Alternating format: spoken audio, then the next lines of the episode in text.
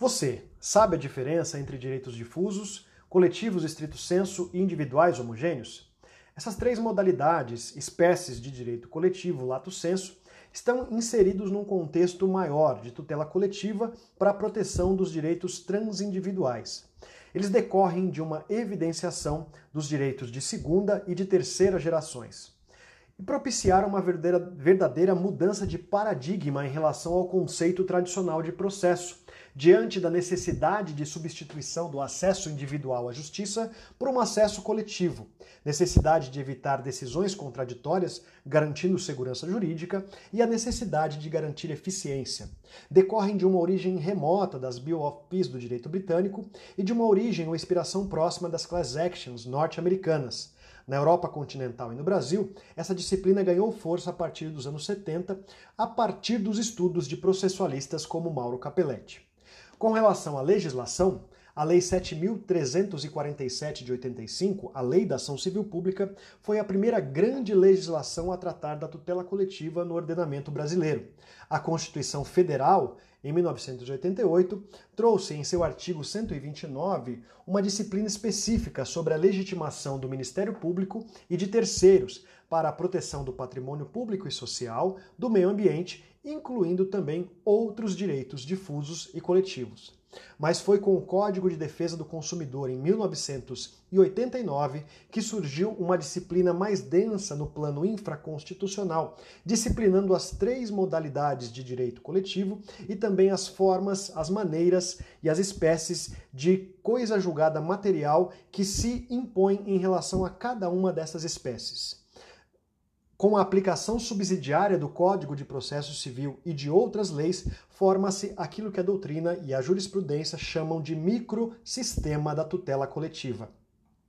Com relação específica à conceituação de cada uma dessas modalidades de direitos coletivos lato senso, nós temos que o artigo 81 do Código de Defesa do Consumidor é, descreve ou conceitua os direitos e interesses difusos como sendo aqueles que pertencem a um grupo indeterminável, com objeto indivisível, tendo origem em uma situação de fato. Já os direitos coletivos, ou melhor, coletivos estrito senso, pertencem a um grupo, classe ou categoria determinável, tendo por objeto uma situação indivisível e uma origem em uma relação jurídica. Por fim, os direitos individuais homogêneos terceira e nova categoria introduzida no nosso ordenamento pelo CDC estabelece que esses direitos referem-se a um grupo de pessoas determinadas, ou seja, um grupo determinável, tendo por objeto uma situação divisível e uma origem comum. Como exemplos de direitos difusos, nós podemos mencionar situações envolvendo propagandas enganosas e o meio ambiente. Veja que são questões que envolvem toda a coletividade. Já os direitos coletivos, estrito senso, estão relacionados a uma situação de direito, por exemplo, uma cláusula ilegal num contrato de adesão. Nesse caso, é possível identificar os beneficiários da tutela coletiva, que serão todas aquelas pessoas que firmaram efetivamente aquele contrato.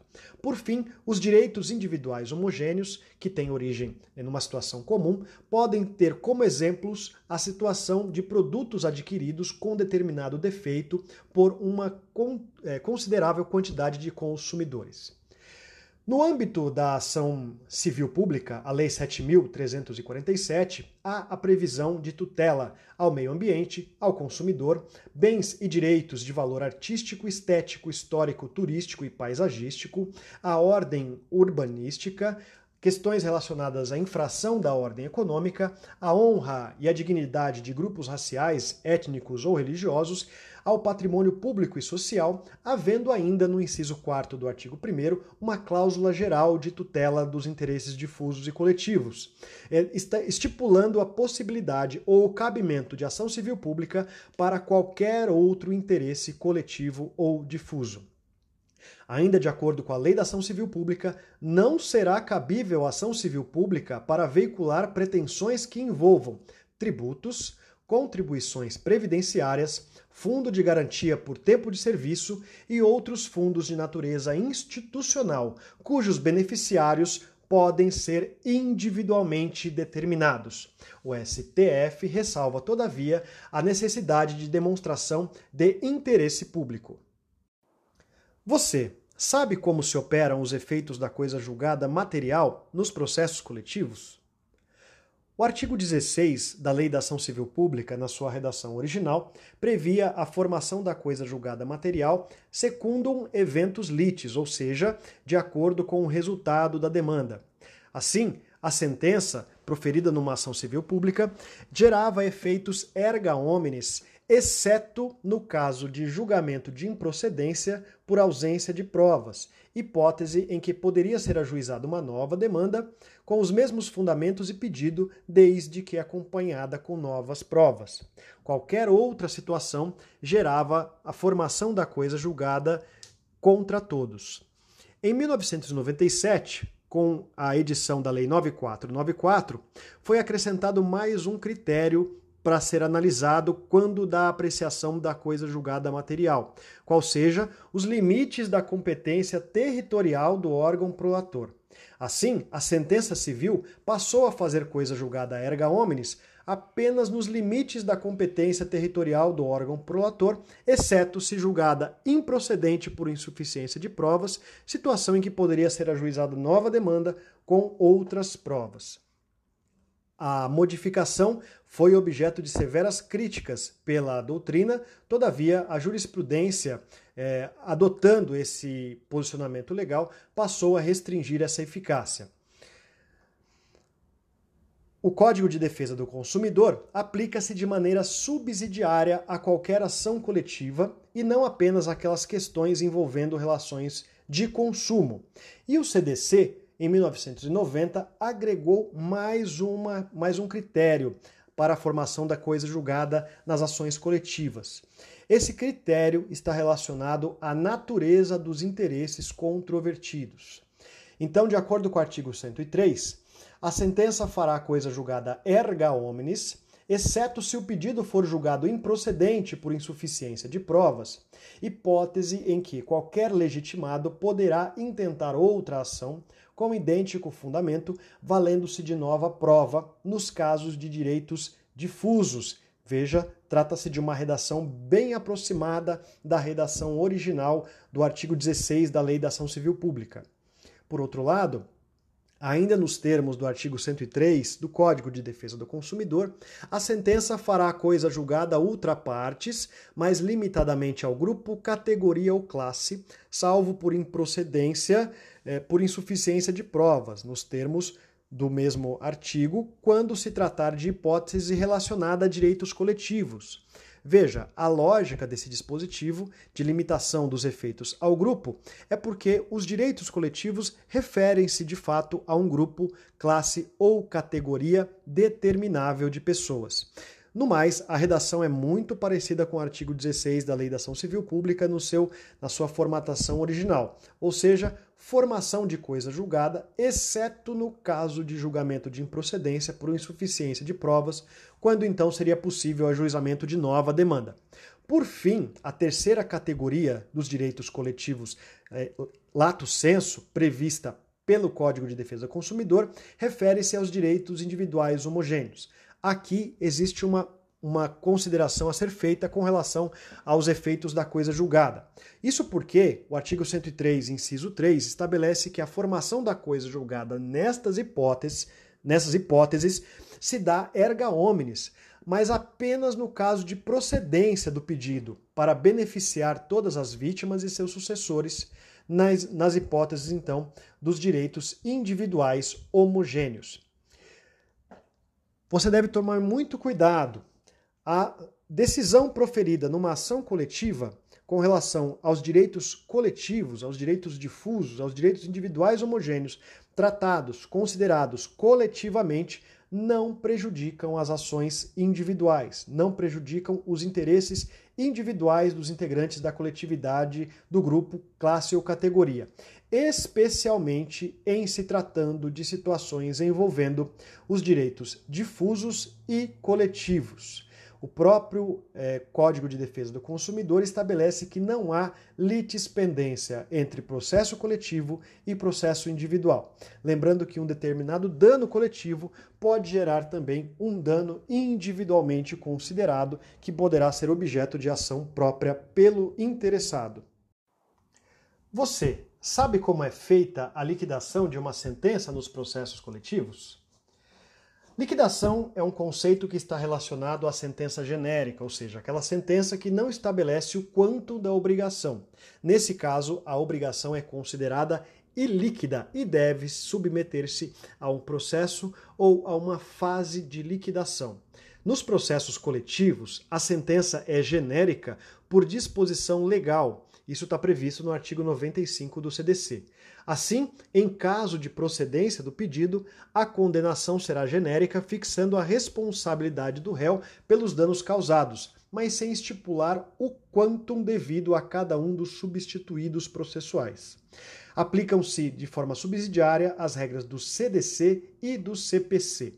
Quanto à liquidação em si, existem duas formas é, previstas no ordenamento a liquidação por arbitramento, que é aquela em que o valor, o quantum da indenização, é fixado pelo juiz.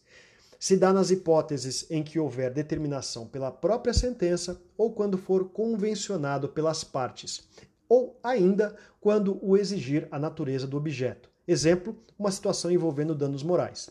A outra modalidade de liquidação da sentença é aquela que se dá por artigos que é justamente a hipótese em que há necessidade de alegação e prova de fato novo no âmbito do, da fase de liquidação.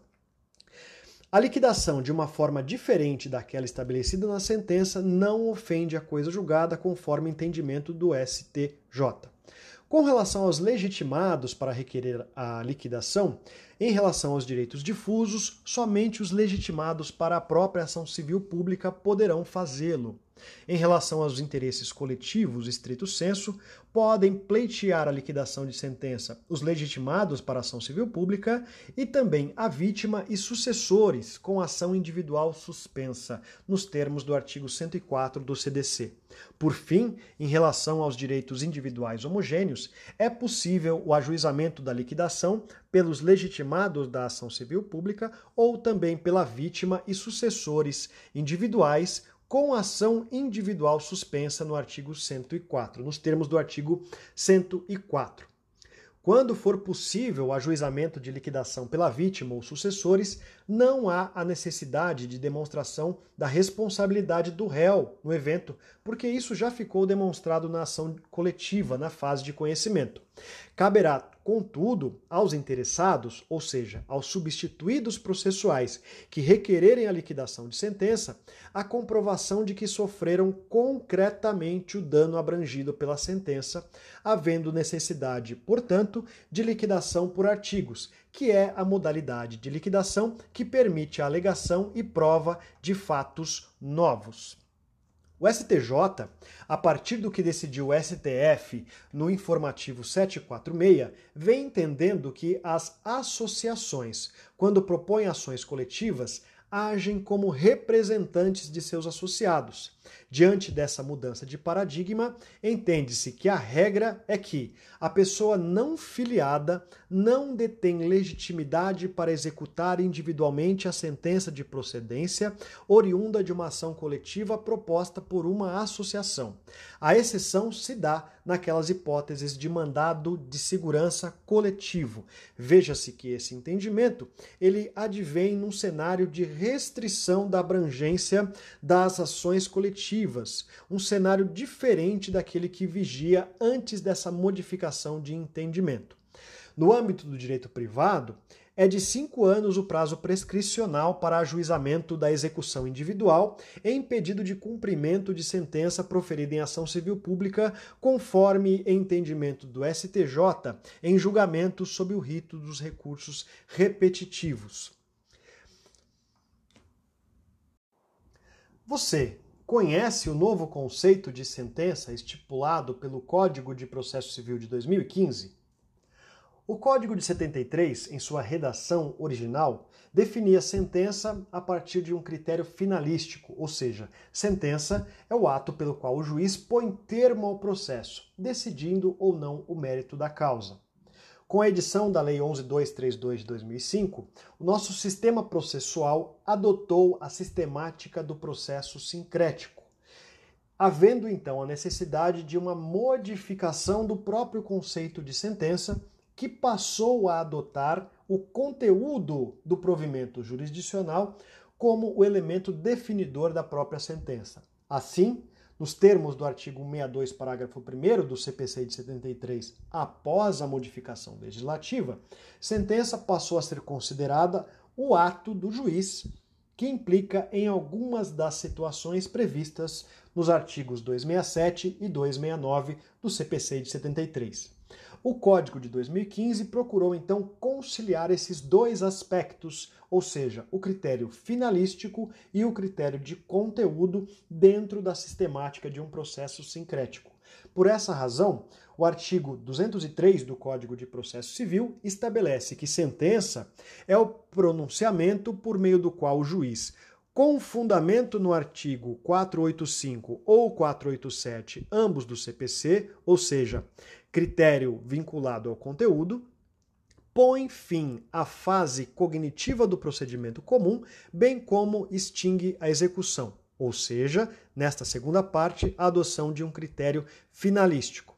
Lembrando que o artigo 485 traz as hipóteses em que o juiz não resolve o mérito e o 487 aquelas situações em que o juiz resolverá o mérito.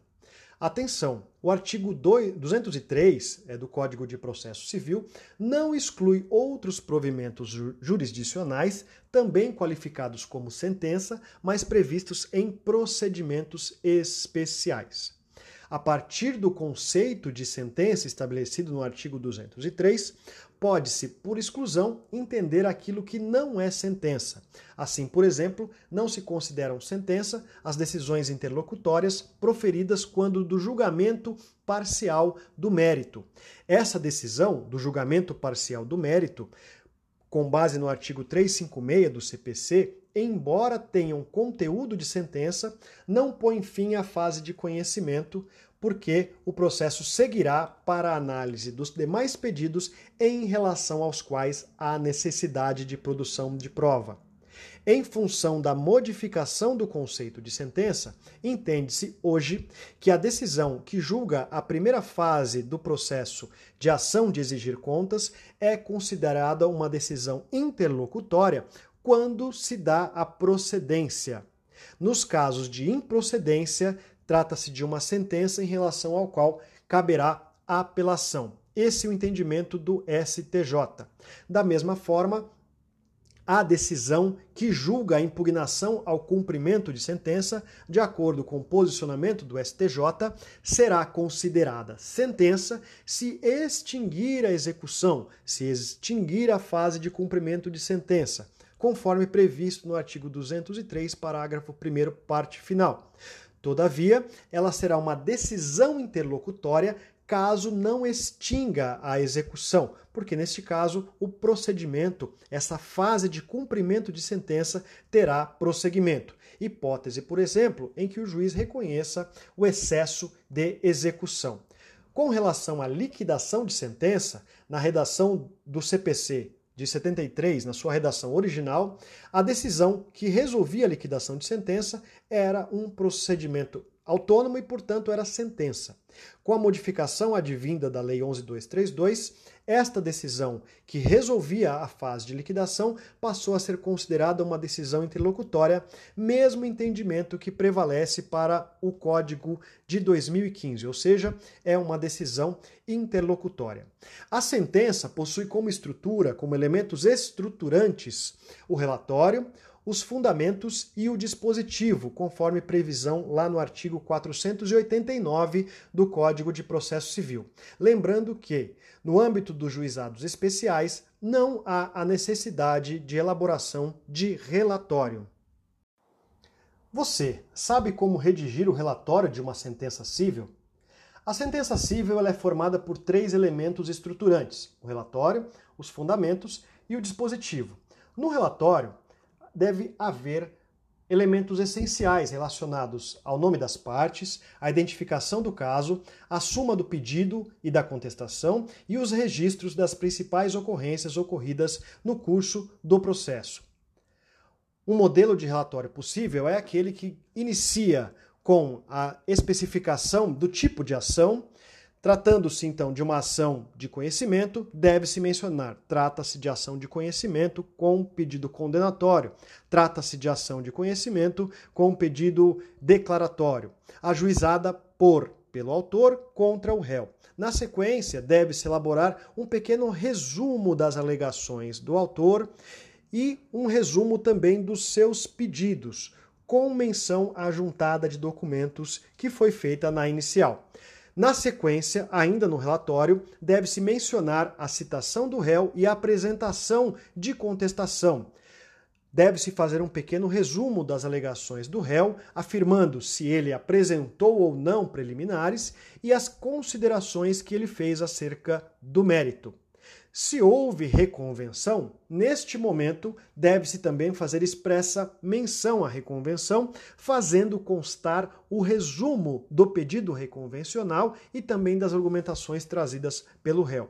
Neste caso, havendo reconvenção, no relatório também deve-se fazer menção à manifestação subsequente do autor, que, a um só tempo, será réplica em relação ao seu próprio pedido e defesa em relação ao pedido reconvencional. Por fim, deve haver também a manifestação do réu em réplica acerca da contestação. Se houver saneamento do feito e instrução processual, o relatório também deve fazer menção expressa a esses acontecimentos no curso do processo. Então deve-se colocar a seguinte expressão ou seguinte menção: foi proferida a decisão de saneamento do processo e determinada a produção de provas. Neste momento, deve-se especificar quais as provas foram determinadas: prova oral, pericial, documental, etc. Deve-se fazer também um pequeno resumo do resultado da prova, juntando-se então a informação de que foi feita a, por exemplo, prova pericial e que houve a juntada do laudo pericial. Ou se houve audiência, necessário mencionar quais foram as pessoas ouvidas na audiência, se testemunhas, se houve depoimento pessoal das partes. A ausência do relatório nos termos da jurisprudência, entende-se que gera um prejuízo relativo, havendo necessidade de prova concreta do seu prejuízo. Lembrando que em determinadas hipóteses não é necessária a elaboração do relatório, como por exemplo nas sentenças envolvendo juizados especiais. No caso de uma prova de concurso público, é necessário que o candidato analise se houve ou não determinação pelo examinador para a elaboração do relatório. Se houver essa determinação, o candidato deve fazer o relatório, especificando então os principais acontecimentos do processo, conforme estipulado na própria prova apresentada é, pela banca examinadora. Não se deve fazer no relatório a análise de prova, mas apenas a menção dos elementos probatórios. Assim, não se transcreve o resultado do laudo pericial, não se transcreve na, no relatório a, o resumo das declarações das partes ou dos depoimentos das testemunhas, mas apenas menção de que houve colheita de prova pericial e o laudo foi juntado aos autos. Menção de que houve a produção de prova em audiência e que manifestaram-se o autor, o réu, duas ou três testemunhas. E se houve a instrução processual, deve-se fazer menção também às alegações finais das partes. Somente nessa hipótese as partes apresentarão então alegações finais e no relatório deve-se fazer constar um pequeno resumo dessas alegações finais. Você sabe em que momento da fase de conhecimento o juiz pode proferir sentença? Bem, o juiz pode proferir sentença ao longo de todo o procedimento do processo de conhecimento, da fase de conhecimento. Desde o momento inicial, quando ele recebe a petição inicial, até o momento final, ou seja, após as alegações finais das partes, caso tenha havido instrução processual. No primeiro momento, da análise da petição inicial, o juiz vai verificar se a petição inicial possui algum defeito, aqueles defeitos previstos lá no artigo 330 do Código de Processo Civil, ou seja, se a petição for inepta, se a parte for manifestamente ilegítima, se o autor carecer de interesse processual, se não forem atendidas as prescrições dos artigos 106 e 321. A petição será considerada inepta quando lhe faltar pedido ou causa de pedir o pedido for indeterminado, ressalvadas as hipóteses legais em que se permite o pedido genérico, da narração dos fatos não decorrer logicamente à conclusão ou contiver pedidos incompatíveis entre si. Se o juiz verificar a presença de qualquer um desses defeitos, ele deve determinar que a parte emende a petição inicial. E se o vício não for corrigido, ele pode então proferir sentença uma sentença de indeferimento da petição inicial, extinguindo o feito sem resolução de mérito, nos termos do artigo 330, cumulado com o artigo 485, inciso 10 do Código de Processo Civil. É possível ainda que o juiz profira neste momento da análise da petição inicial, antes mesmo da citação do réu, uma sentença de mérito, naquelas hipóteses do artigo 332 do Código de Processo Civil, em que ele julgará liminarmente improcedente o pedido. O juiz somente poderá julgar liminarmente o pedido sem a citação do réu pelo mérito, se for julgar pela improcedência. Em que situações isso acontece? Naquelas situações em que o pedido formulado pelo autor estiver em contradição com jurisprudência pacificada e dominante nos termos dos incisos do artigo 332. Nestas hipóteses, nessas duas hipóteses que eu mencionei, é possível um juízo de retratação. Caso haja recurso da parte, caso haja recurso do autor, o juiz pode exercer um juízo de retratação. Lembrando que, nesta hipótese do artigo 332, julgamento liminar de mérito pela improcedência é a única hipótese prevista no Código em que o juiz, proferindo uma sentença de mérito, pode exercer juízo de retratação. Nas demais hipóteses, em todas elas, o juiz poderá exercer é, o seu juízo de retratação, mas a sentença terá sido sem resolução de mérito. O juiz também julgará liminarmente improcedente o pedido se verificar desde logo a ocorrência de decadência ou prescrição. Essa é aquela hipótese de falso julgamento do mérito, em que o juiz não analisa especificamente o mérito, mas acata uma prejudicial do mérito. Nestas hipóteses também o réu será citado para se manifestar sobre o recurso, se houver recurso, se houver interposição de recurso. O próximo momento de proferir sentença é após a citação do réu, mas antes de oferecimento da contestação, em uma audiência de conciliação, caso as partes cheguem a um acordo. Terceiro momento de prolação de sentença é após a contestação, caso o autor, o, o, juiz, acolha alguma preliminar arguída pelo réu, extinguindo o feito sem resolução de mérito. Se houver alguma questão de fato controvertida, o juiz dará a análise desta petição para o autor, que se manifestará em réplica.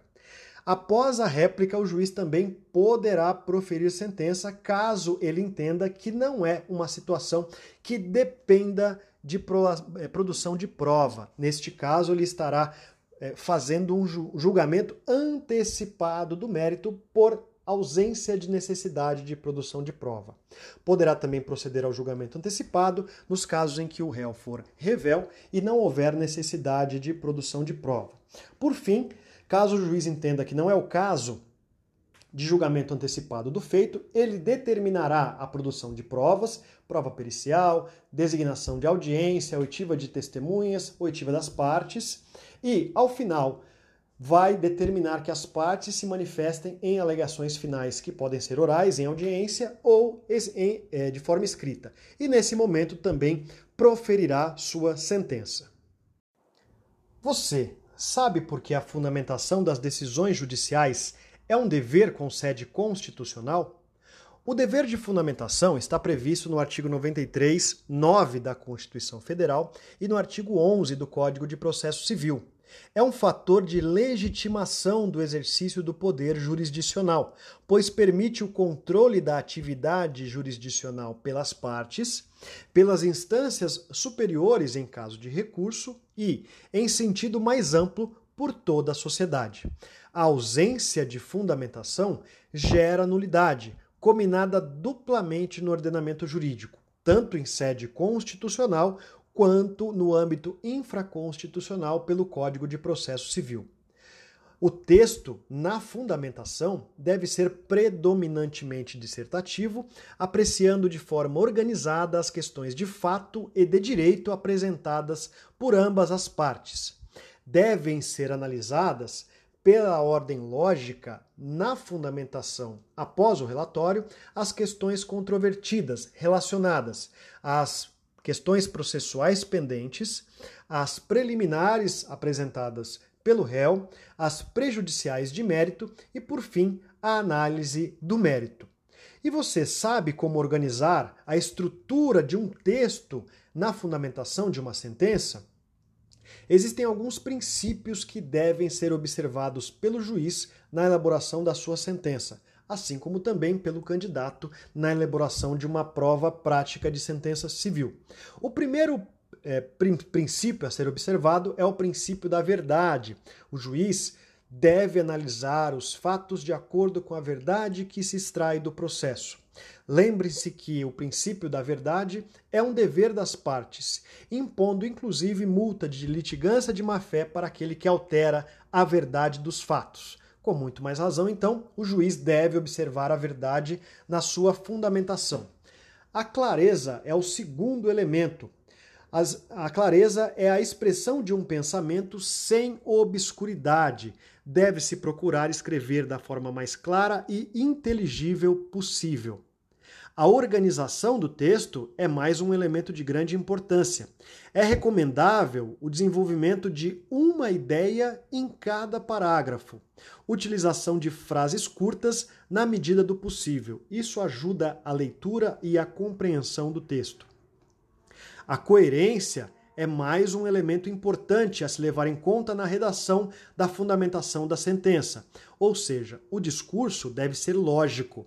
Deve-se, sempre que possível, adotar o modelo do silogismo, a partir da análise de uma premissa maior, que é o direito aplicável aos fatos, à legislação, é, à própria jurisprudência, uma premissa menor, que são os fatos especificamente, com análise das provas, e por fim, a conclusão, que é a consequência da aplicação do direito aos fatos, ou seja, a qualificação jurídica dada pelo juiz àqueles fatos, de acordo com aquilo que as partes eh, se manifestaram no processo. A sentença não pode ser contraditória e a conclusão deve decorrer por inferência lógica da análise das premissas, quais sejam valoração das provas, análise de documentos, interpretação da lei e jurisprudência aplicáveis ao caso. Perceba-se que o Código de Processo Civil considera inepta a petição inicial quando da narração dos fatos não decorrer logicamente a conclusão. Por essa razão, a sentença também deve prezar pela coerência. Concisão é outro elemento importante na sentença. Deve-se escrever de forma precisa, direta e sem rodeios. A correção é outro elemento importante. Deve-se escrever bem, com linguagem correta, observando as regras gramaticais, sem a necessidade de demonstrar erudição. É importante também que haja imparcialidade na escrita, sem a utilização de adjetivação indevida, o que poderia prejudicar a imparcialidade do juiz.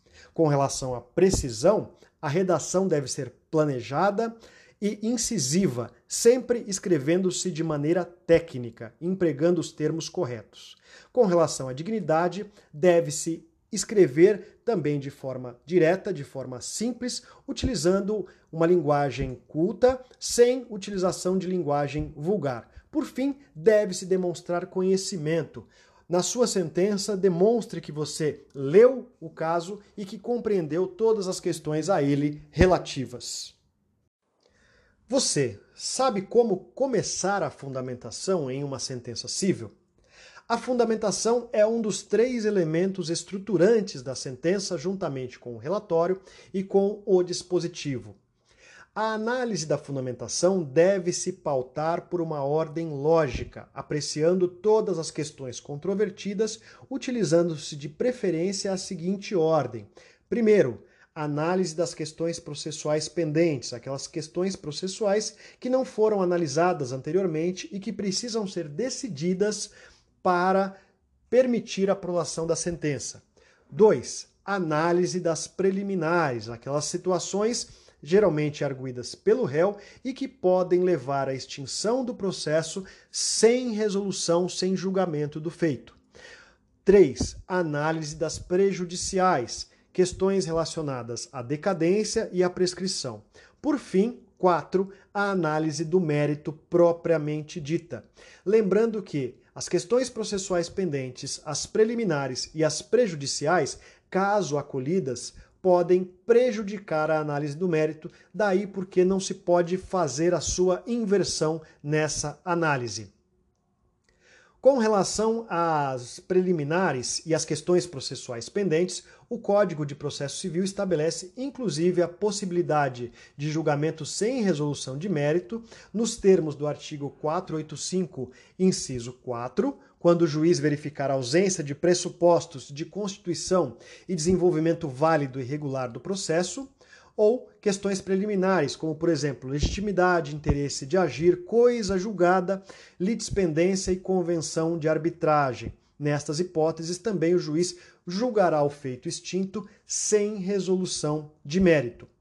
Já com relação às questões prejudiciais relacionadas à decadência e à prescrição, o juiz as analisará também antes do mérito, todavia, caso acolha tais alegações, ele deverá extinguir o processo com resolução de mérito nos termos do artigo 487 do Código de Processo Civil.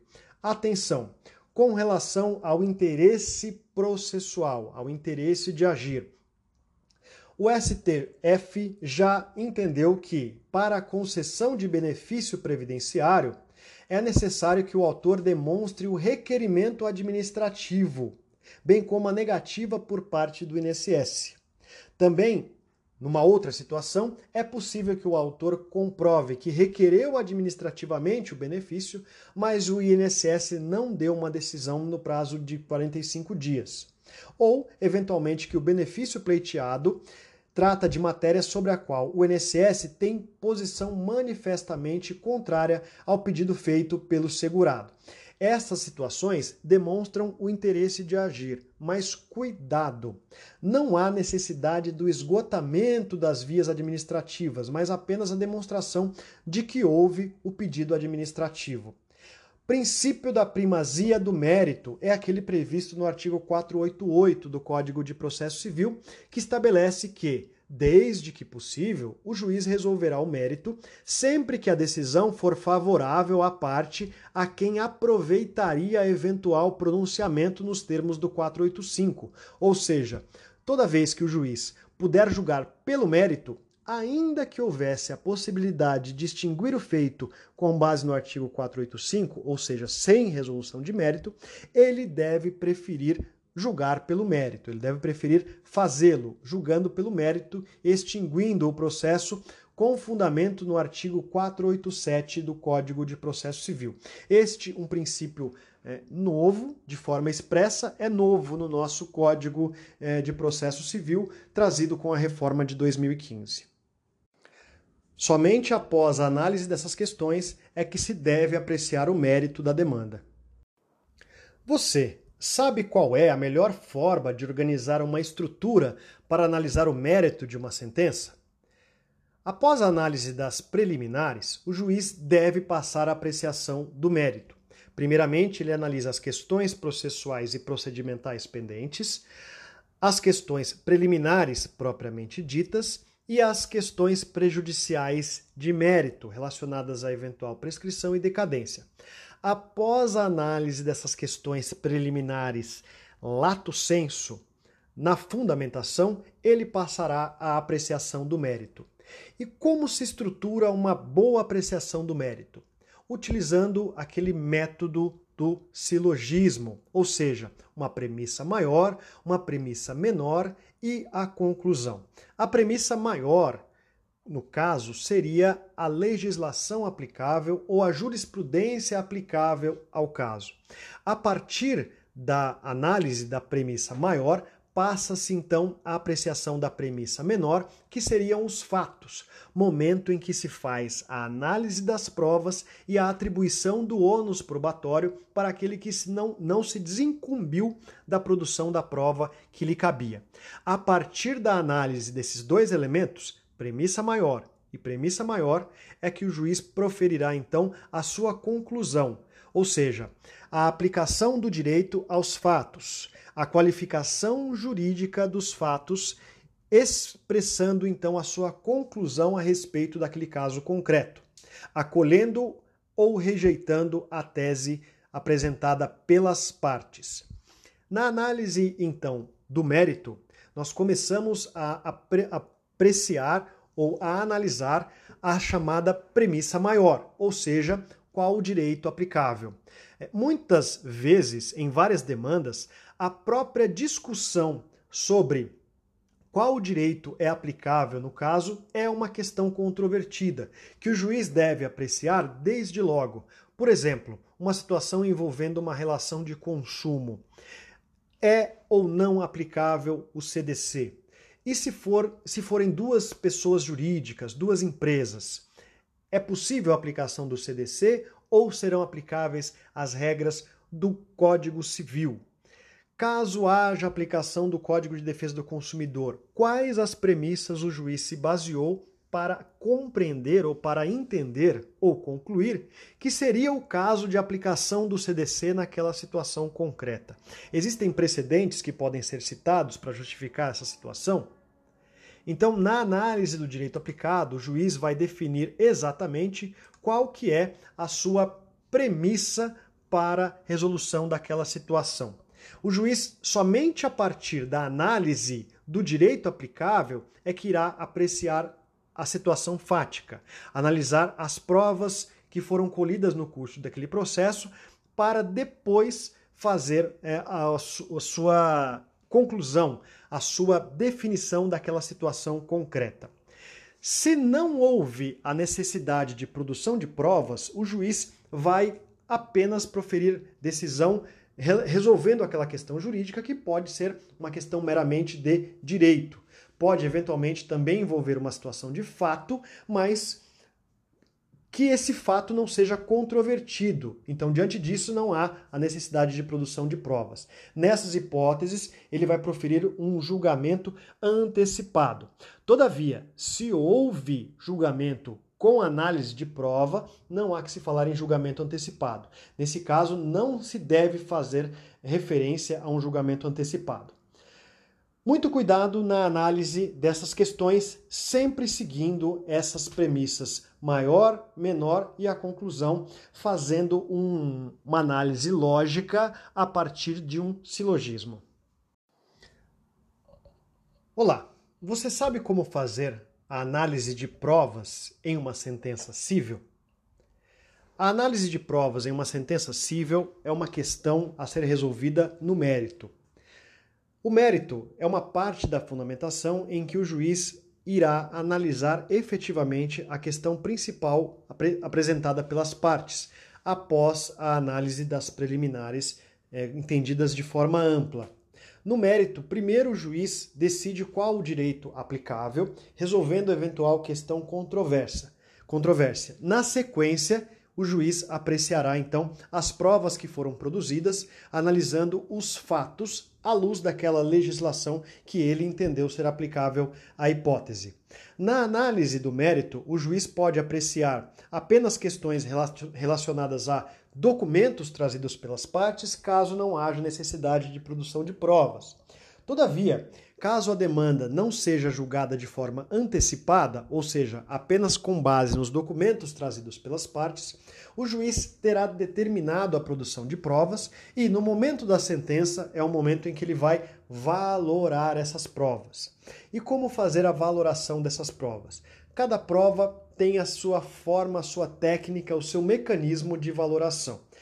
nós vamos analisar as duas principais, que são a prova é, oral e a prova pericial. Com relação à prova oral, as testemunhas, é necessário que o juiz defina primeiramente qual é a pertinência de oitiva daquela testemunha, ou seja, se é uma testemunha presencial, se é uma testemunha instrumentária, se é uma testemunha que de fato presenciou aquelas questões controvertidas e que possa contribuir para o processo. O juiz também deve fazer um pequeno resumo do depoimento daquela testemunha. Na sua prova, você deve fazer constar um pequeno resumo do depoimento em relação àquilo que for pertinente ao seu caso concreto para resolução. Na sequência, deve-se valorar aquela prova, ou seja, atribuir àquela prova o valor que ela merece, considerando se tratar de uma testemunha compromissada, ou de uma testemunha que seja interessada no feito, ou que seja um mero informante. A cada uma dessas situações devem ser analisadas as demais, os demais elementos nos autos para que, no cotejo com as demais provas, possa se inferir qual o valor probatório daquele depoimento. Outra questão importante é verificar se aquele depoimento é um depoimento contraditório. A contradição se analisa sob dois aspectos sob o aspecto interno, ou seja, do depoimento em si mesmo, e sob o aspecto interno, ou seja, do depoimento em cotejo com as demais provas produzidas. Ao final, o juiz, depois de analisar o depoimento eh, dessas testemunhas, após a análise da prova oral, o juiz irá atribuir aos fatos a consequência jurídica que ele concluiu ser então a mais adequada a partir do direito aplicável. Com relação à prova pericial, também é uma determinação do juiz na fase de instrução probatória. A, a prova, a sua sentença prática, provavelmente trará informação sobre o, o resultado do laudo, a produção do laudo e o resultado. Esse resultado você deve valorar também. O juiz deve valorar essa prova, analisar se essa perícia de fato está em consonância com os demais elementos e se existe alguma situação é, específica que possa afastar a rigidez das conclusões do perito. Em uma ou na outra hipótese, o juiz deve sempre fundamentar, fundamentar as razões que, os, que as razões que o levaram a absorver ou adotar as mesmas conclusões do laudo pericial ou as razões que o levaram a afastar as conclusões do laudo pericial. E dessa forma, o juiz poderá então, fazendo a valoração da prova, definir a sua premissa menor em relação à qual é, incidirá o direito para então proferir a sua decisão, ou seja, a conclusão, a qualificação jurídica dos fatos a ele apresentados. Olá! Você sabe como apreciar pedidos cumulativos, alternativos, sucessivos ou subsidiários em uma sentença civil? Os pedidos cumulativos são aqueles que são formulados pelo autor na sua petição inicial ou pelo réu em sua reconvenção em um contexto que o autor, ao formulá-los, pretende obter a procedência de todos, ele somente se contenta, ele somente se satisfaz se todos os pedidos cumulativos forem julgados procedentes. Esses pedidos cumulativos são independentes entre si, de modo que a procedência de um não influi na procedência ou na improcedência do outro. Neste caso, na sua sentença civil, você deve apreciar todos os pedidos, seguindo em relação a cada um deles a lógica do silogismo, uma premissa maior, uma premissa menor e uma conclusão. Caso você esqueça de analisar qualquer dos pedidos em uma sentença civil, a sentença é, no processo civil é considerada nula e numa prova de concurso público pode gerar a sua reprovação.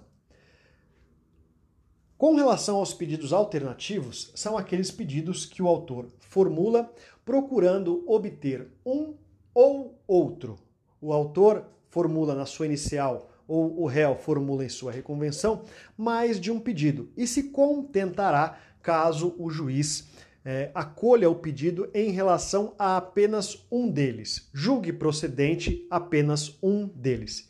Neste caso, não há a necessidade de apreciação completa de todos os pedidos, uma vez que, caso você julgue procedente um deles, a análise dos demais já restará prejudicada. Como regra, os pedidos são alternativos porque não podem de fato ser é, concedidos conjuntamente. Suponhamos uma situação em que haja falha na prestação de um determinado serviço e o autor ingresse com um pedido alternativo de ou refazimento daquele serviço ou indenização pelos danos decorrentes. Nesse caso, é, não há possibilidade de acumulação dos pedidos, pois caso o juiz julgue procedente a questão relativa ao refazimento do serviço, é, o, o pedido de restituição dos valores pagos, de indenização relacionada aos valores pagos, fica prejudicado. Essa questão deve constar expressamente da sua sentença. Com relação aos pedidos sucessivos, são pedidos em relação aos quais há uma relação de interdependência é, dos pedidos sucessivos em relação ao pedido principal. Então, o autor formula um pedido principal e, sendo julgado procedente aquele pedido principal, ele espera também receber os pedidos sucessivos. É o caso, por exemplo, de um pedido de anulação de cláusula contratual com indenização por danos morais decorrentes da própria abusividade daquela cláusula. Ou seja, a questão relativa aos danos morais somente será apreciada se o juiz entender que há de fato nulidade naquela cláusula contratual. Se o pedido de nulidade for julgado improcedente, o pedido sucessivo fica prejudicado. Se o pedido principal for julgado procedente, haverá necessidade de apreciação ampla do pedido eh, sucessivo. Com relação aos pedidos subsidiários, são pedidos também formulados num contexto de pedidos cumulativos, porém, o autor formula na sua inicial ou o réu em sua reconvenção um pedido principal, que é o pedido que ele quer efetivamente receber, e formula ou indica um pedido subsidiário, que é aquele pedido que ele formula caso haja o indeferimento ou a improcedência daquele pedido principal que ele formulou. Então, o pedido subsidiário não é efetivamente o bem da vida pretendido pelo autor na sua inicial ou pelo réu em sua reconvenção, mas apenas uma reserva, uma espécie de reserva que o autor é, faz em benefício próprio para, caso seja julgado improcedente aquele pedido principal, o pedido subsidiário possa então ser analisado. Mais uma vez, Caso o juiz acolha o pedido principal, a análise do pedido subsidiária, subsidiário fica prejudicada. Essa situação, todavia, deve constar expressamente na sentença. Julgando procedente o pedido principal, faça consignar o prejuízo ou que ficou prejudicado o pedido subsidiário. Caso contrário, no indeferimento do pedido inicial, aprecie o pedido subsidiário. Você Sabe em que situações é cabível condenação ao pagamento de indenização por danos morais? Os danos morais são aqueles que atingem bens imateriais, são violações a direitos da personalidade relacionados à vida, integridade física, honra, imagem, intimidade e nome. Não há uma lista taxativa dos direitos da personalidade que podem gerar em caso de violação, um dano moral. Entende-se tradicionalmente que a finalidade da indenização por danos morais é dupla: uma de natureza compensatória, no sentido de minimizar ah, o dano psicológico causado na, vi na vítima, fornecendo-lhe uma compensação financeira, e também uma finalidade pedagógica, no sentido de induzir um comportamento no causador de, do dano capaz de evitar a reiteração na sua conduta. Discute-se se os danos morais também teriam uma finalidade punitiva, o que é comum em países de tradição common law. Todavia, a doutrina e a jurisprudência majoritária do nosso país entendem que esta finalidade punitiva não se agrega aos danos morais. No caso de danos morais decorrentes de violação à integridade física, em regra, há necessidade de prova da lesão. Existem também os chamados dano, danos morais in re ipsa, é que, são aqueles que não dependem de prova do dano, mas apenas do próprio fato gerador. Ou seja, o dano moral decorre do, pra, do próprio fato gerador. Um exemplo é a negativação indevida em cadastros de proteção ao crédito. Atenção à súmula 385 do STJ, que diz o seguinte: da anotação irregular em cadastro de proteção ao crédito, não cabe indenização por dano moral quando precedente uma legítima inscrição, ressalvado o direito de cancelamento. Com relação aos danos morais, é necessária também numa sentença civil uma fundamentação concreta, demonstrando qual tipo de direito da personalidade foi agredido pela violação, ou seja, se a imagem, se o nome, se a integridade física da vítima. E declinando também é, se é um dano moral in re ipsa, aquele que decorre do próprio fato. Existem situações que envolvem mero aborrecimento, contratempo, de sabor, como por exemplo situações envolvendo mero inadimplemento contratual. Nestas hipóteses, o posicionamento majoritário é no sentido de que não há dano moral. Mas cuidado, nem sempre o inadimplemento contratual vai deixar de gerar danos morais. Há situações em que o inadimplemento contratual pode sim gerar danos morais, como por exemplo, uma negativa de cobertura de tratamento médico, uma espécie de inadimplemento de um contrato de plano de saúde, por exemplo, gerando um prejuízo para é, aquele usuário do plano de saúde. Em, nestas situações em que não há efetivamente, naquelas situações em que não há efetivamente um dano moral, é, mas apenas a mera ocorrência de uma situação corriqueira da vida que traga algum contratempo, o entendimento majoritário é pela improcedência da ação. Com relação ao arbitramento da indenização por danos morais, não existe uma tarifação legal do valor dos danos morais. O STJ, há alguns anos atrás, lançou uma espécie de tabela indicativa de acordo com os parâmetros da sua jurisprudência é, majoritária.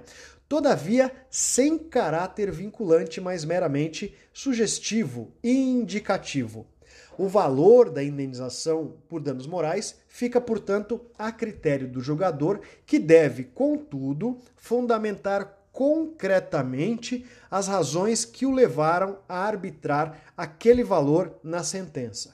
Então, em uma sentença civil, você deve analisar o dano moral sob essas duas perspectivas. Primeiramente, violação a um direito personalíssimo e não um mero aborrecimento. E segundo, a fixação, um arbitramento que seja é, possível, que seja é, indicado para compensar os prejuízos causados pela vítima, os prejuízos morais, compensando esses prejuízos, e também um caráter pedagógico, evitando a reiteração daquela conduta. Você sabe a diferença entre fundamentação concreta e fundamentação abstrata de uma sentença civil? Quando se analisa o mérito de uma determinada sentença, é necessário primeiramente definir qual é o direito aplicável. Este direito aplicável que pode ser a legislação, como também pode ser um entendimento jurisprudencial, será a premissa maior. Há a necessidade também de considerações sobre o fato concreto sob análise, o que constitui a premissa menor. Neste momento, também há a análise de eventual conjunto probatório. A partir da análise desses dois elementos, o juiz deve proceder a uma fundamentação concreta adequada ao caso concreto, expondo uma conclusão lógica decorrente da aplicação do direito aos fatos, ou seja, o juiz deve atribuir aos fatos uma consequência jurídica. Neste momento, o juiz deve utilizar uma fundamentação concreta, analisando todos os elementos que foram produzidos pelas partes naquele processo. O artigo 489, parágrafo 1 do Código de Processo Civil, traz um rol de situações em que não se considera concretamente fundamentada uma decisão judicial, seja ela interlocutória, sentença ou acórdão. Ou seja, o Código de Processo Civil indica situações pelas quais não se considera fundamentada, definindo então o dever de fundamentar pelo seu aspecto negativo. Então, de acordo com o artigo 489, parágrafo 1 do Código de Processo Civil, não se considera fundamentada qualquer decisão judicial, seja ela interlocutória, sentença ou acórdão, que se limitar à indicação, à reprodução ou à paráfrase de ato normativo sem explicar a sua relação com a causa ou a questão decidida. Também não se considera fundamentada a decisão judicial quando ela empregar conceitos jurídicos indeterminados sem explicar o motivo concreto da sua incidência no caso. Da mesma forma, não se considera fundamentada a sentença judicial que invocar motivos que se prestariam a justificar qualquer outra decisão, ou seja, aquela sentença genérica. Da mesma forma, não se considera fundamentada a decisão que se limitar a invocar precedente ou enunciado de súmula sem identificar os seus fundamentos determinantes, nem demonstrar que o caso sob julgamento se ajuste àqueles fundamentos. O artigo 1 o parágrafo 1 do artigo 489 tam, também traz, lá no artigo 6 uma situação nova no nosso ordenamento, envolvendo dois institutos trazidos para o nosso ordenamento, incorporados no nosso ordenamento pelo novo Código de Processo Civil, quais sejam o distinguishing e o overruling. Diz o artigo 489, parágrafo 1 não se considera fundamentada qualquer decisão judicial, seja ela interlocutória, sentença ou acórdão que deixar de seguir enunciado de súmula, jurisprudência ou precedente invocado pela parte, sem demonstrar a existência de distinção no caso concreto. Ou seja, é possível deixar de aplicar enunciado, súmula ou precedente, uma jurisprudência consolidada no, é, no, nosso ordenamento, desde que o juiz demonstre a existência de uma distinção em relação ao caso concreto que afaste a incidência daquela súmula. Essa é a hipótese do distinguish.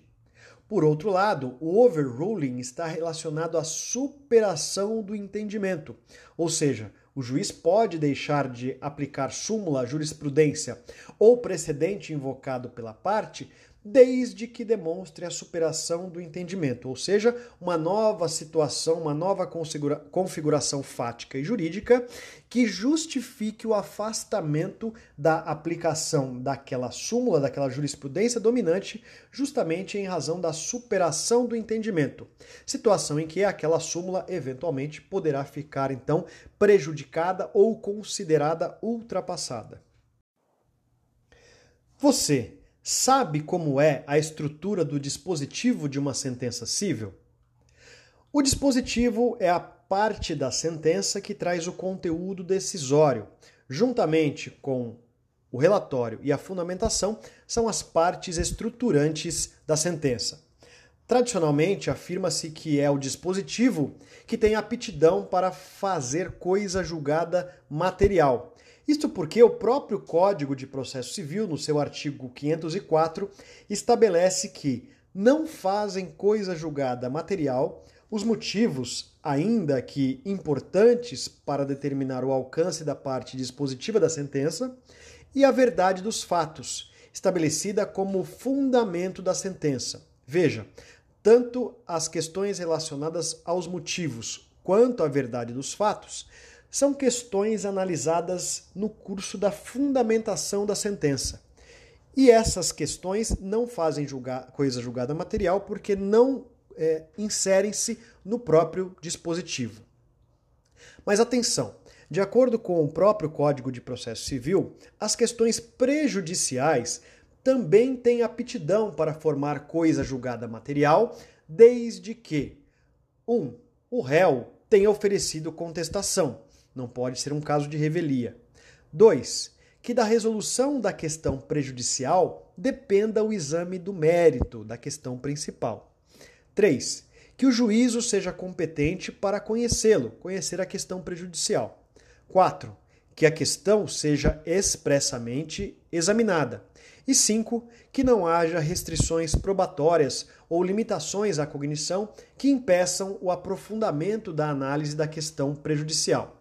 E o que seria então uma questão prejudicial? Temos alguns exemplos. Por exemplo, a definição sobre a paternidade numa ação de alimentos. O pedido principal é a ação de alimentos, mas pode acontecer que no curso daquele processo surja uma dúvida relevante sobre a própria paternidade, sobre o estado filial. Neste caso, o juiz primeiramente deve decidir essa questão prejudicial sobre a paternidade, sobre o estado filial, para a partir daí decidir sobre a ação de alimentos. Da mesma forma, numa ação de cobrança, em que o pedido principal seja o recebimento de valores, pode surgir uma discussão incidental sobre a própria existência da relação jurídica. E essa questão é prejudicial à ação de cobrança, uma vez que, caso seja reconhecida a inexistência da relação jurídica, a própria ação de cobrança fica prejudicada. Daí também a importância da análise da questão prejudicial antes da apreciação é, do mérito propriamente dita. Entende-se que para que a coisa julgada é, atinja também a questão prejudicial e para que não haja dúvida a respeito disso, entende-se que há a necessidade de que o juiz inclua a decisão sobre a questão prejudicial no seu dispositivo. Daí a importância de que o dispositivo analise, além da questão principal, também a questão prejudicial, para que não haja discussão sobre a formação ou não de coisa julgada na, no, em relação à questão prejudicial. Para a redação do dispositivo em si, deve-se levar em consideração o tipo de pedido, ou seja, qual tipo de tutela jurisdicional foi formulado e acolhido na, formulado pelo autor e acolhido na sentença. Por exemplo, se foi uma tutela condenatória que estipulou na sentença, que foi, é, permitiu a estipulação na sentença uma obrigação de dar ou de pagar quantia, líquida ou ilíquida. Ou ainda, uma tutela condenatória em obrigação de fazer, ou uma tutela condenatória em obrigação de não fazer. Pode ser tratada ainda de uma, pode se tratar ainda de uma tutela declaratória ou de uma tutela constitutiva ou desconstitutiva. A forma, a maneira de redação da sentença deve levar em consideração este tipo de tutela. Por exemplo, no caso de condenação, julgo procedente o pedido e extingo a fase de conhecimento com resolução de mérito para o fim de condenar o réu a pagar ao autor a quantia de tantos reais. Se for uma tutela declaratória, julgo procedente o pedido e extingo a fase de conhecimento com resolução de mérito para declarar a nulidade do negócio jurídico. Ou seja, a redação do, da parte decisória do dispositivo ela tem que ter relação direta com a modalidade de tutela formulada pelo autor. Você Sabe a diferença entre juros de mora e atualização monetária e como fixá-los em uma sentença civil?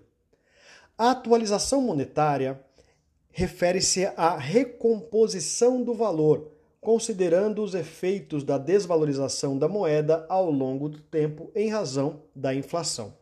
A atualização monetária decorre de um imperativo ético, evitando o enriquecimento sem causa do devedor, pois se não houvesse atualização do valor, quando ele efetuasse o pagamento, estaria na realidade pagando menos do que o devido, considerando que não houve atualização do valor histórico.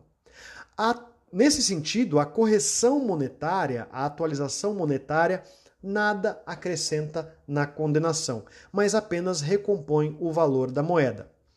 Os tribunais divulgam periodicamente uma tabela com a atualização monetária, levando em consideração índices econômicos. Já os juros de mora partem de outro pressuposto. Os juros de mora compõem-se em sanção decorrente da mora. Daí a necessidade de saber em que momento houve a efetiva configuração da mora. O fundamento legal é o artigo 389 do Código, do Código Civil, que estabelece: não cumprida a obrigação, ou seja, configurado o inadimplemento, responde o devedor por perdas e danos, mais juros e atualização monetária, segundo os índices oficiais regularmente estabelecidos e honorários de advogado. Com relação ao termo inicial da atualização monetária e dos juros de mora, há a necessidade de analisar o tipo de responsabilidade discutida. Assim, em relação aos juros moratórios, quer se tratando de danos morais, quer se tratando de danos materiais, há a necessidade de definir se a responsabilidade objeto de análise é contratual ou extracontratual.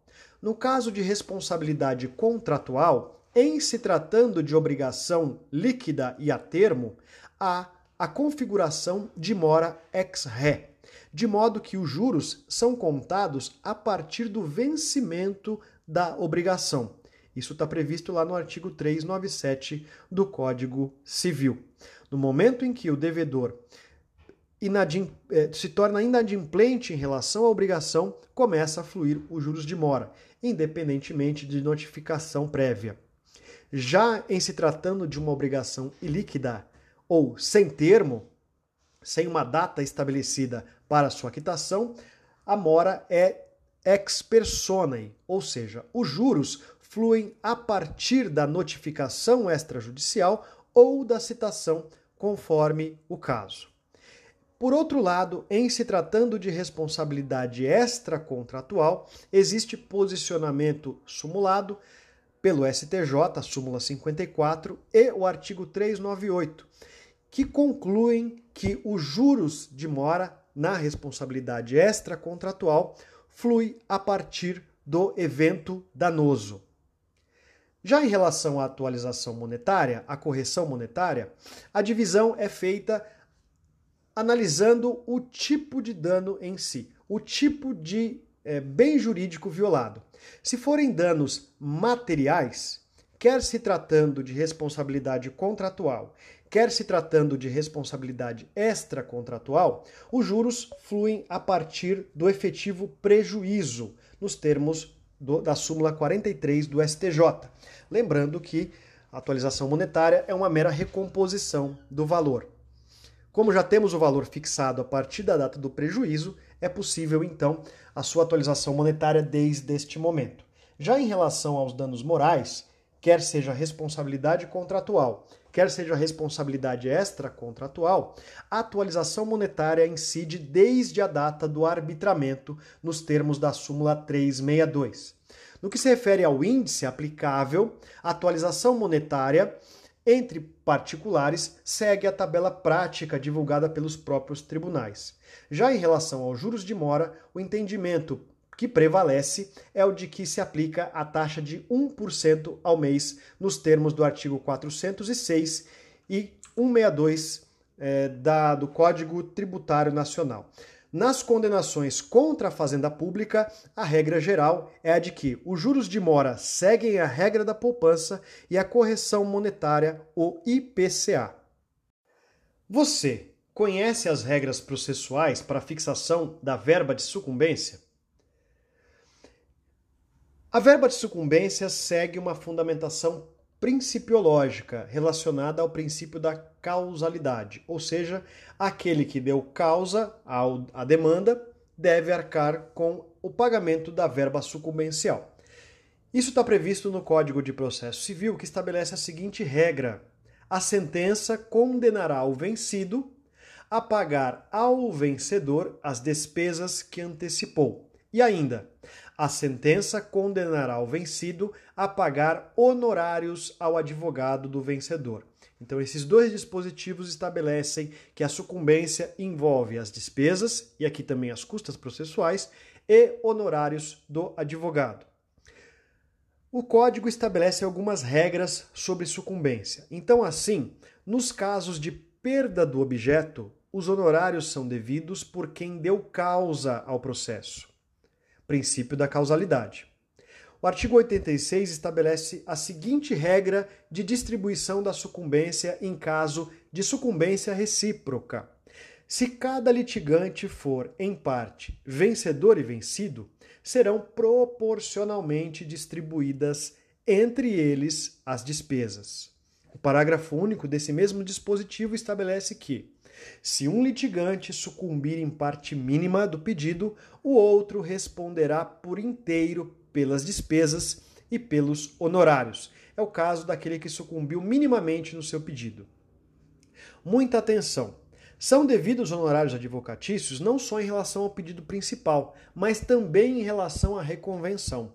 Assim, se na sua sentença civil houver uma situação envolvendo reconvenção, não se esqueça de apreciar a questão relativa à distribuição da verba sucumbencial, não só no pedido principal, mas também no pedido reconvencional. Faça isso na sequência, de forma a pontuar para o examinador qual situação concreta você está analisando naquele momento. Se o pedido principal, se a, a sucumbência decorrente da reconvenção. Tudo isso no dispositivo da sentença. Atenção! Havendo reconvenção, o dispositivo deve trazer de forma clara também a distribuição do ônus da sucumbência, tanto em relação ao pedido formulado pelo autor quanto pelo réu.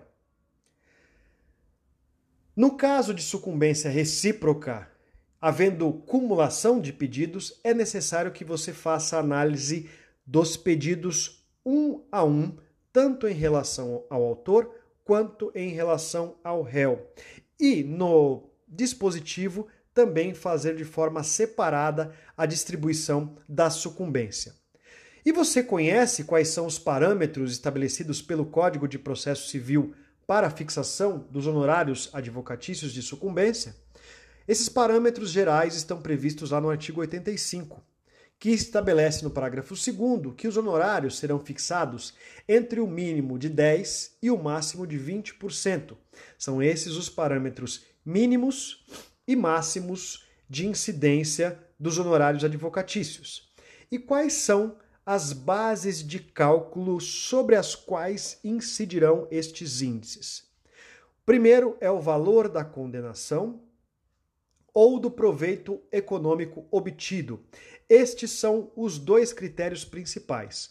Subsidiariamente, caso não seja possível identificar o valor da condenação ou do proveito econômico obtido, aí sim será possível utilizar o valor atualizado da causa. Atenção! Nas causas em que for inestimável ou irrisório o proveito econômico, ou ainda, quando o valor da causa for muito baixo, o juiz fixará o valor dos honorários por apreciação equitativa, observando o disposto nos, no inciso, no parágrafo, nos incisos do parágrafo 2 do artigo 85. Muito cuidado com esse dispositivo. Isto porque a apreciação equitativa é uma exceção no nosso sistema. Então, só é possível a fixação de honorários por equidade nessas três hipóteses: quando inestimável o proveito econômico, quando irrisório o proveito econômico ou quando muito baixo o valor da causa. Você sabe quais são as regras de fixação de sucumbência nos processos que envolvem a fazenda pública? Naquelas causas em que a fazenda pública atua em juízo e quando há condenação da fazenda pública, o Código de Processo Civil estabelece uma tabela própria para a fixação dos honorários de sucumbência. Essa tabela própria está prevista no parágrafo 3 do artigo 85 e leva em consideração dois aspectos. Primeiro, índices mínimo e máximo de porcentagens a, a incidirem sobre a base de cálculo. E em relação à base de cálculo, leva-se em consideração o valor da condenação ou do proveito econômico, também de acordo com uma tabela que leva por base, que tem por base salários mínimos. Assim, por exemplo, numa situação em que o valor da condenação ou proveito econômico obtido for até 200 salários mínimos, Os honorários advocatícios de sucumbência serão fixados entre o mínimo de 10% e o máximo de 20% sobre esses parâmetros, seguindo assim, neste patamar, a regra geral do parágrafo 2. Todavia, naquelas hipóteses em que o valor da condenação ou proveito econômico obtido for superior a 200 salários mínimos e até 2 mil salários mínimos, mudam-se os índices aplicáveis. Neste caso, é, os percentuais são de, do mínimo de 8% e no máximo de 10%. E assim sucessivamente até se atingir o patamar máximo, que é acima de 100 mil salários mínimos.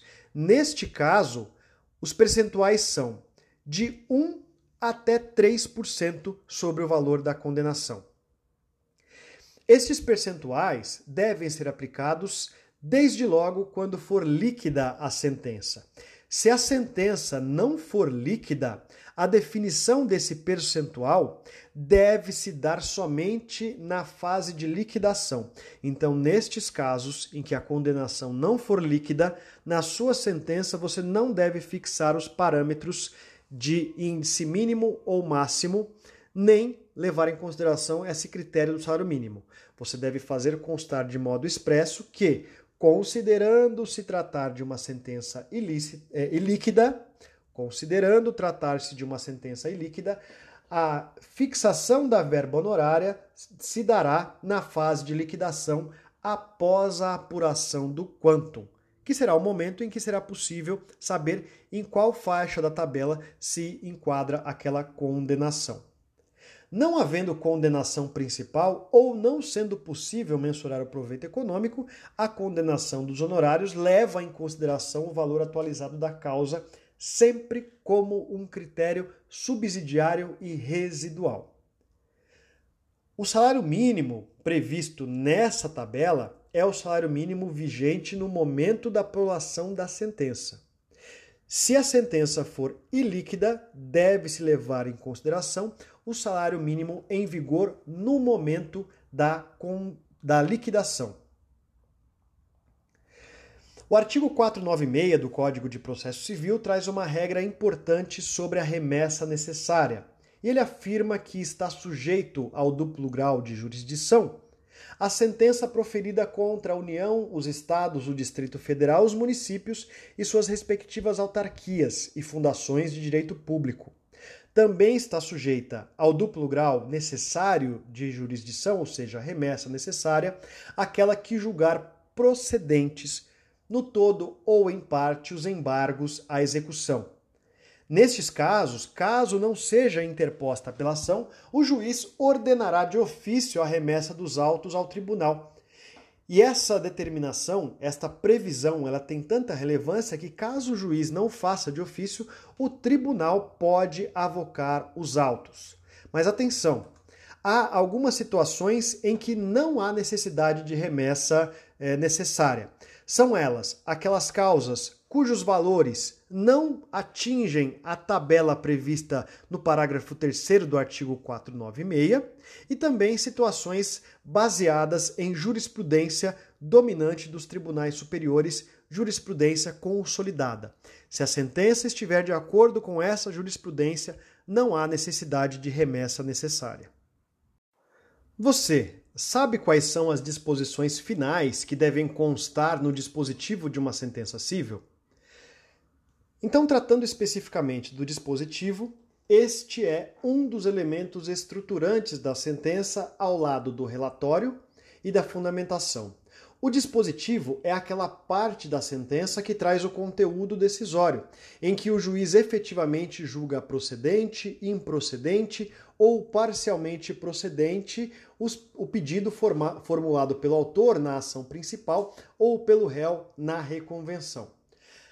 Contudo, além do resultado da demanda, além deste conteúdo decisório principal, o dispositivo também traz alguns outros elementos, como, por exemplo, disposição sobre os honorários de sucumbência, disposição sobre o ônus das custas e das despesas processuais, questões relacionadas à concessão, revogação ou confirmação da tutela de urgência.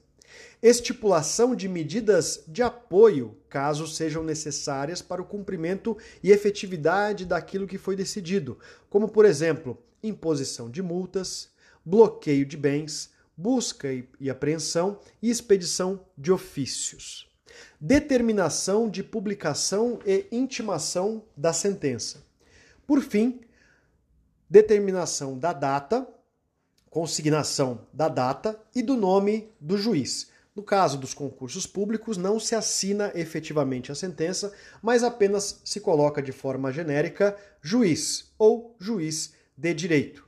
Com relação à concessão da tutela de urgência na sentença, é, o momento adequado ou o local adequado de fazer deliberação a respeito é no dispositivo.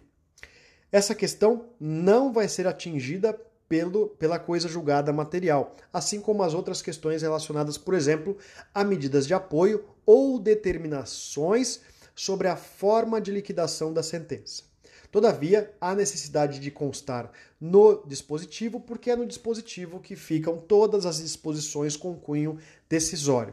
No caso de uma tutela de urgência concedida na sentença, os pressupostos a serem analisados são os mesmos para a concessão de uma tutela de urgência no curso do processo, qual seja probabilidade do direito e a possibilidade do dano. Há necessidade de uma análise concreta desses elementos também na sentença.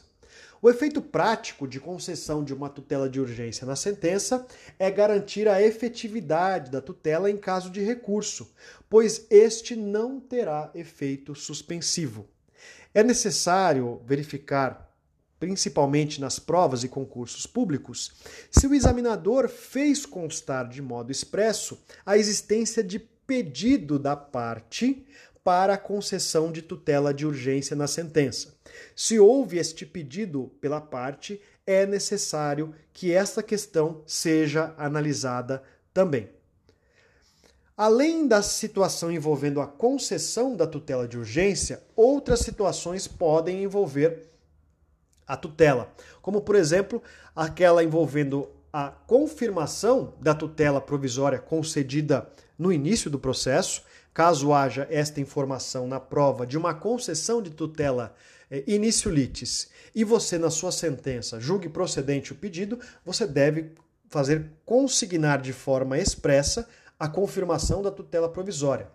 Apenas a confirmação. Neste caso, você não está concedendo tutela na sentença, de modo que a fundamentação não precisa ser tão densa.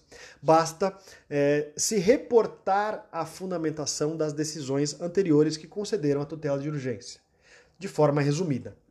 Uh, pode ser também uma situação de revogação da tutela, naqueles casos em que há o julgamento de improcedência. Ao final da sentença, é importante que você faça uma é, consigne de forma resumida é, qual a modalidade de cumprimento de sentença seguirá adiante. Por exemplo, numa sentença condenatória, é importante colocar a seguinte expressão: sentença submetida aos termos do artigo 523 do Código de Processo Civil, indicando ao seu examinador que você terminou a análise da fase de conhecimento e que aquela sentença ela não encerra o processo, mas aquela relação jurídica processual terá continuidade numa fase subsequente, considerando o processo sincrético.